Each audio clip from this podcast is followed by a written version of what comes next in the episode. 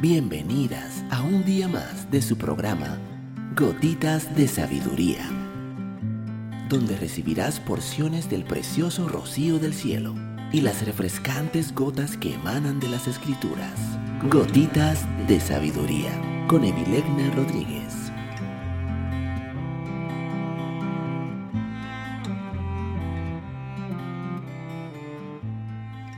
Saludos, mi nombre es Evilegna Rodríguez. Bienvenida un día más a tu programa Gotitas de Sabiduría.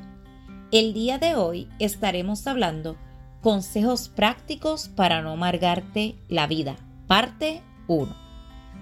Los siguientes consejos te ayudarán a reconocer la aflicción o el disgusto del espíritu y a confesar que no vale la pena vivir atada a la amargura.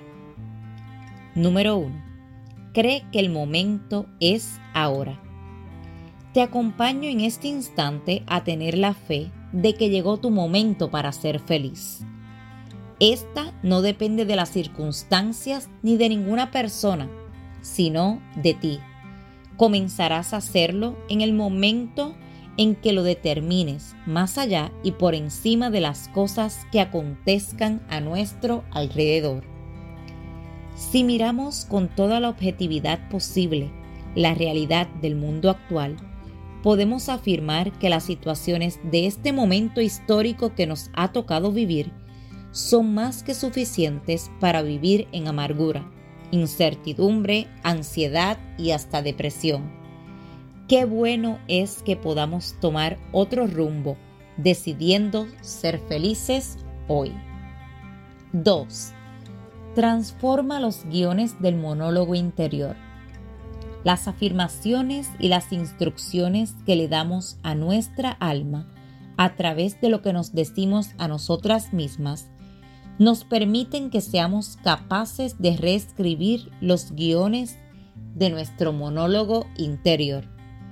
La reflexión en voz alta y a solas puede causar sufrimiento o felicidad, según los mensajes que decidas enviarte.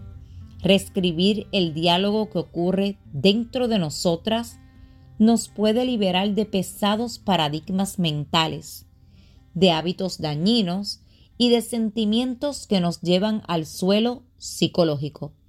En realidad, es maravilloso que cuando nos sintamos frustradas o desmotivadas, pongamos en práctica la búsqueda de lo que nos decimos en los pasillos de nuestro interior y tomemos medidas en cuanto a esas expresiones y las transformemos radicalmente. 3. No te endulces la vida de manera artificial.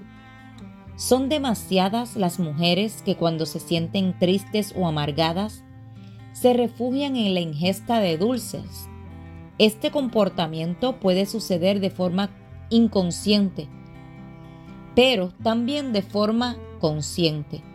Nuestro sistema nervioso gasta mayor cantidad de glucosa cuando estamos preocupadas, por lo que nuestro organismo siente la imperiosa necesidad de restablecer el nivel perdido de azúcar en la sangre. Por esta razón, muchas mujeres comen dulces en exceso o beben alcohol en momentos de bajones emocionales. Es una forma inconsciente de acallar sus pensamientos negativos. Uno de los problemas mayores que genera esta conducta es que se puede convertir con mucha facilidad en una adicción. Número 4. Vela tu postura corporal. ¿Sabías que la postura de nuestro cuerpo influye de manera poderosa en nuestro bienestar emocional?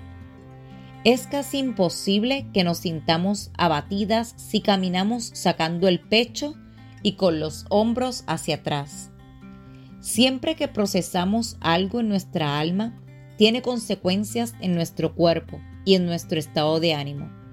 Una mujer feliz caminará con paso firme y con la espalda erguida a partir de este audio, te invito a que te observes y te darás cuenta de que cuando estás de mejor ánimo, caminas con pasos más alargados y enérgicos que cuando te encuentras en un estado de abatimiento. Sal a caminar a la calle como una hija de Dios que vive aquí la promesa de que es más que vencedora. Mujer que me escuchas, si esta gotita de sabiduría ha bendecido tu vida el día de hoy, te pido que la compartas con otra mujer y te espero el día de mañana en nuestra próxima gotita de sabiduría.